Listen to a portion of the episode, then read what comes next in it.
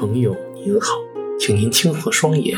深吸一口气，清空脑海中的一切，然后开始感受您的心跳。朋友您好，欢迎您来到金凤堂的个人空间，这里是本空间第三十九期节目的现场。今天的节目呢，我想和大家分享一个我最近思考的问题：人体最重要的组织系统是哪一个呢？学过生物的朋友应该都知道，人体从生物学的角度大概可以分为十大组织系统，分别是神经系统、分泌系统、循环系统、消化系统、骨骼系统、呼吸系统、生殖系统、泌尿系统和皮肤系统。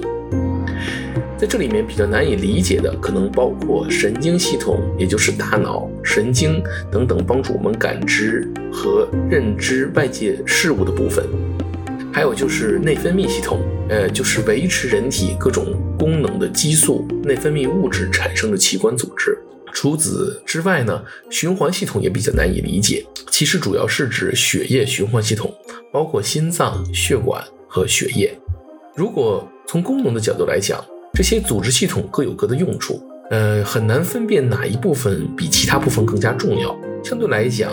呃，生殖系统、神经系统、血液循环系统，还有内分泌系统，可能是维持基本生命特征最基础的四个部分。那么今天我想问的问题是，对于一个人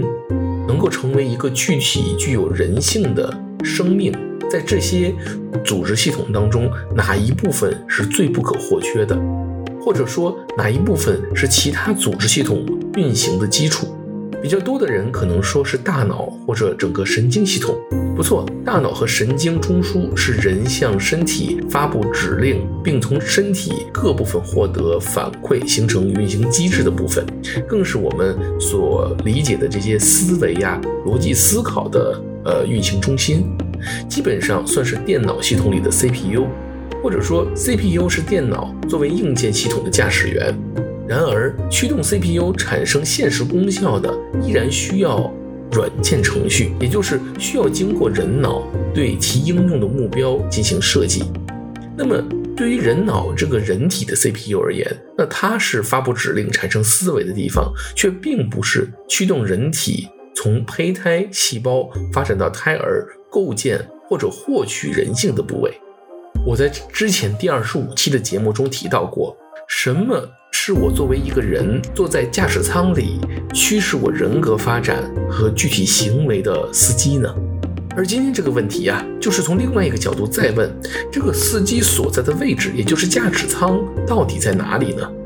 在我的女儿没有出生之前啊，我非常用心通过 B 超观察过她的胚胎发育过程。我一开始关注的就是胚胎第一个构建起来的组织系统是什么。当然，学医或者学生物的朋友应该都了解，答案就是心脏和血液循环系统，而其他所有的组织系统都要排在后面。这个次序里面似乎隐含着一些比较神妙的东西。好了，今天的节目就到这里，感谢您的时间和信仰。现在，请深呼一口气，睁开您的双眼，重新开启您的意识，回到您来自的那个现实世界中去吧。愿神与您同在。